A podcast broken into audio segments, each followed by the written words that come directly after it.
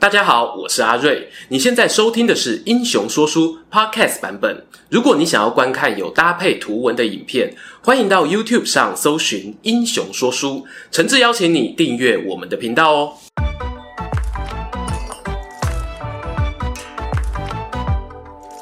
Hello，英雄说书的观众朋友，你们好，我是说书人阿瑞，替大家带来精彩的英雄故事。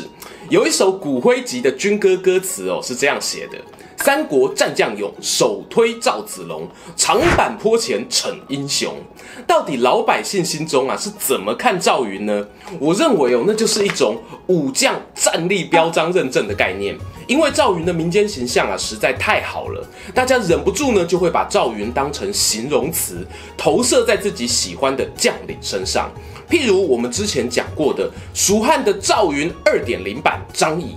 又或者呢，麒麟儿姜维在小说里面哦，也有枪术媲美赵云的情节，就当他是赵云二点五版吧。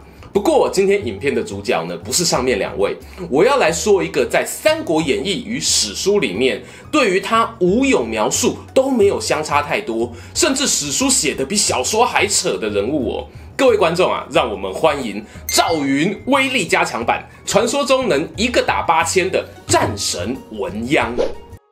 开头我们有讲到，文鞅呢是少数在史书中哦写的比小说还要夸张的角色。由于他活跃时间主要在曹魏晚期到西晋，所以呢相关的记录就散落在《三国志》《晋书》还有宋朝的《资治通鉴》等史料中。关于呢他参与作战比较详细的有两条，其一是乐嘉之战，就是传说中哦把司马师吓到眼睛掉出来的那场战争。其二呢则是寿春城突围战。他和兄弟文虎啊，在得知父亲被诸葛诞杀害后呢，决定翻城墙逃走，直接投降了司马昭。这两个故事啊，在《三国演义》里面都有，基本上呢也和史书相去不远。待会哦，慢慢说给大家听。但有个我觉得有趣的地方是呢，文鸯的英勇表现在《三国志》当中记载的普普通通啊，大概就八十分那种等级。可是随着时代越往后，到了宋朝《资治通鉴》里面呢，细节越来越多。譬如在乐嘉之战中啊，七进七出，文鸯单枪匹马对上八千名部队，还可以杀伤数百名敌兵等等。哇，这不要说赵云了啦，项羽呢看了也要甘拜下风吧？那到底文鸯有没有这么厉害？这些记载又是基于什么样的原因出现的呢？跟着阿瑞哦一起研究研究吧。照惯例啊，我们来做个身家大调查。文鸯字文处，也有人写作文叔。他的父亲呢，名叫文钦。以前呢，我常常忽略这个人。这次为了写脚本呢，细看之下，我发现不简单哎。大家知道文钦的老家在哪吗？在譙郡，《三国志》第一男主角魏武帝曹操的同乡啊。而文钦的爸爸文鞅的阿公名叫文季。是建安年间呢，负责统领曹军骑兵的将领。简单说，我是跟着曹操一起起兵打天下的元老啊。开玩笑讲呢，搞不好虎豹计的训练哦，还有他们一份呢。上面的推测呢，不完全是拉迪赛。人家都说刘备重义气，我们曹操对待同乡子弟也没有比较差啊。文钦长大之后，有一回呢，被卷进一桩很危险的叛乱事件，史称魏凤之乱。当时呢，曹操带兵征讨汉中，魏凤这个人啊，就在后方计划偷袭邺城。只可惜呢，事机败露，被曹丕发现后呢，以雷霆手段大开杀戒。株连了非常多人哦，包括大家熟悉的关中守护神钟繇都牵扯其中。我们文钦啊，也因此入狱。照理讲呢，应该会被处死，但是啊，刚好被曹操看见，念在他老爸当年的功劳呢，决定哦饶他一命，连涉及造反这种事情都给你将功抵罪耶。文家班哦，不能小看。文钦虽然留下一命，但曹丕后来当上皇帝之后呢，终究啊没有重用他。要到了魏明帝曹睿时期呢，才重新提拔文钦担任武营校督一职。武营呢，主要是驻守在京师的军队，具有禁卫军的性质。假如文钦就这样继续苦干实干下去呢，应该也可以混得不错。然而没多久，他就被调职，调去淮南担任衙门将。从中央到地方哦，这明显是有受到打压的。根据魏书的资料显示呢，曹叡会这么做的理由是文钦个性粗暴无礼呀、整天违反军中规定，但尽管如此呢，文钦被外派没多久，他竟然哦又转任为庐江太守，挂阴阳将军。要知道哦，庐江那个位置呢是曹魏对抗东吴的前线啊。你一个老是出包的将军，到底背景要多硬才能够接这个位置呢？文钦他老爸就算再有贡献，都隔了两代人了，要说能够一路必应呢，也有限。我觉得有个推测合理哦，就是文钦本身呢是个有心机的人。魏末传呢曾提到他和司马家关系良好，同时呢也和后来曹家宗亲领袖曹爽保持良好关系，这是一种双边押宝的投机行为。而这种做法呢，其实啊也导致了文家人日后与当权者之间的冲突，譬如呢曹魏末期有名的淮南三叛事件。简单说呢，淮南三叛哦，可以视为曹魏政权后期反对司马家的零散势力呢所尝试的最后反扑。当然啦，其中也有一些是想要趁着动乱找机会上位的人。我认为呢，文钦就有这种可能性。这三次叛乱行动呢，是在高平陵之变，曹爽被灭族之后，从公元二五一年到二五八年间呢，接续发生，分别呢由王林、冠秋俭以及诸葛诞策动。而文钦主要有参与的是第二次与第三次的计划。关于司马家篡位的故事啊，我们未来会有专门影片讲解。就先说说正元二年，公元二五五年，冠秋俭与文钦在寿春举兵，理由呢是要捍卫曹魏正统，讨伐司马家族。此时哦，司马懿已经过世了，司马家的掌门人呢是他的大儿子司马师。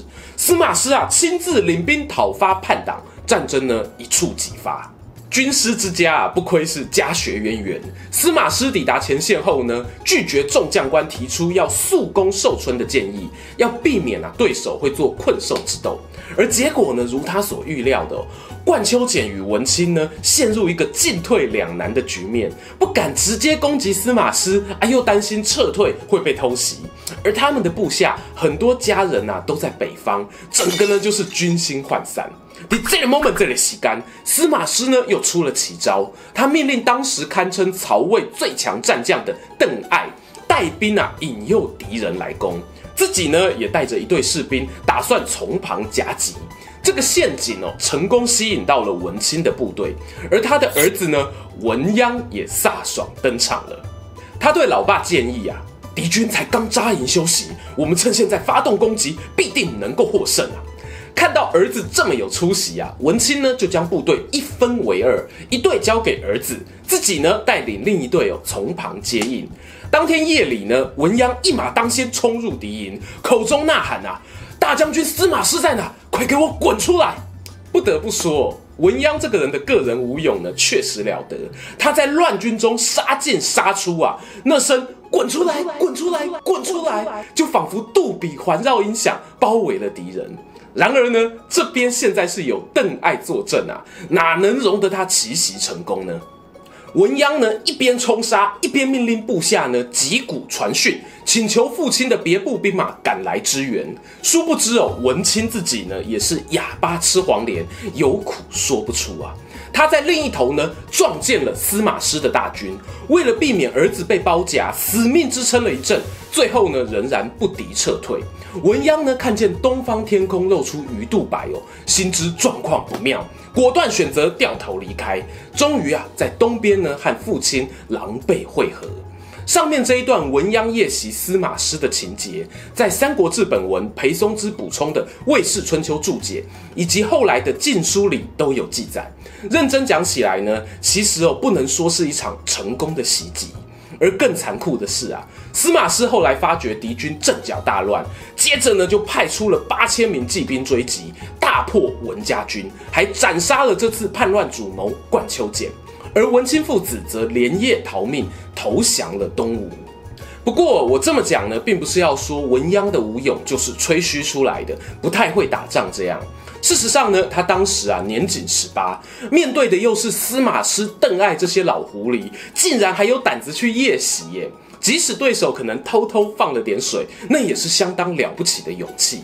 同时呢，在《晋书》的《司马师列传》中也提到，他确实有被文鸯的勇猛给震折，连带的、使他原本就长瘤的眼疾恶化，战争后没多久就过世了。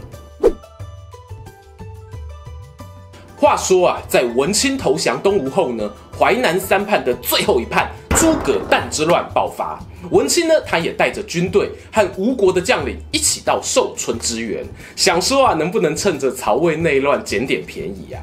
这个时候呢，魏国掌权的人轮到了司马师的弟弟司马昭，他派遣镇南将军王基呢，用压倒性的兵力优势包围了诸葛诞所在的寿春城。东吴的援兵抵达时呢，只能够从东北方的小缺口突围而入，但他们也没有想到哦，情势会这么险峻啊！进入城里呢，只是成为被包围的一份子，完全没有办法对抗城外的敌军。就说文钦呢，他原本驻守在淮南的时候，就跟诸葛诞啊意见不合。这个时候啊，两人又因为防守的战略起了争执。诸葛诞一气之下呢，竟然就把文钦给砍了。这下子消息传出去，文鞅本来想要带兵为父报仇，怎奈何当时军心涣散，士兵喊也喊不动啊。无奈之下呢，文鞅就带着兄弟文虎两人翻出寿春城，投奔了司马昭。哎哎，等等等等，各位观众，你听听啊，翻出城墙，哎，就算是一座被包围攻打、防御工事破损的城池，那也不是简单的事情哦。我个人认为啦，文鸯的身体素质呢，确实不同凡响。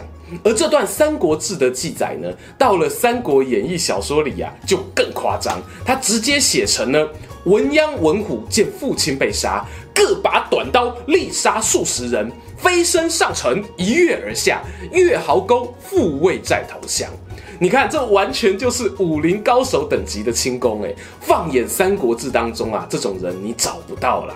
把话说回文鞅，他到了敌营之后呢，有官员哦建议要斩了这两个叛徒。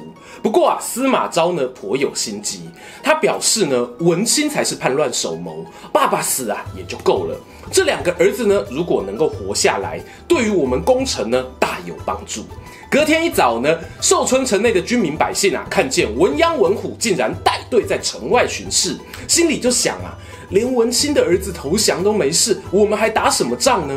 没几天的功夫啊，寿春城呢就被攻破了。时间一晃眼来到晋朝，司马昭的长子司马炎即位，是为晋武帝。当时呢，西凉作乱，接连有将军战死。皇帝心念一转，想起以前有个人啊，曾经把阿贝的眼睛呢吓到掉下来，就决定呢把文鞅请出来作战。当年夜袭乐家的小将，如今宝刀未老，顺利平定了凉州部落，名震天下，一度呢当官当到东夷校尉，还获得假节的荣耀。然而呢，就在他要以武将的身份大放异彩之际，不知是上天的安排，亦或是宿命的枷锁。文鸯父亲啊，是因为诸葛诞而死，而诸葛诞的外孙呢，也看文鸯不顺眼。在公元二九一年呢，文鸯被诬陷参与叛乱行动，惨遭株连三族的命运。更让人想不到的是啊，在文鸯过世十年后，公元三百年到三二零年间呢，段部的鲜卑族里头出了一位名字发音也是文鸯的猛将啊。在史书上呢，就被写作段文鞅。他和后赵的开国君主石勒有过不少次交手经验，甚至呢还有吓退敌人八千兵马的记录。有没有发现啊？这和乐家之战中文鞅面对司马师派来的八千追兵很像呢？有些人怀疑哦，为什么后来在宋朝的《资治通鉴》中，文鞅的战斗英勇哦会被放大夸张？或许呢，是因为他的形象啊，已经逐渐和那位同名的鲜卑将领重叠在一起有关吧。喜欢今天的故事吗？英雄说书需要你的支持，让好故事被更多人听到。动动手指订阅我们频道，打开小铃铛，选择接收全部消息，这对创作者的帮助非常非常大。如果你还想要给我们更多鼓励，也可以扫描加入会员 QR code，用每个月一杯咖啡的钱赞助我们的内容创作。这里是英雄说书，我们下次再见，拜拜。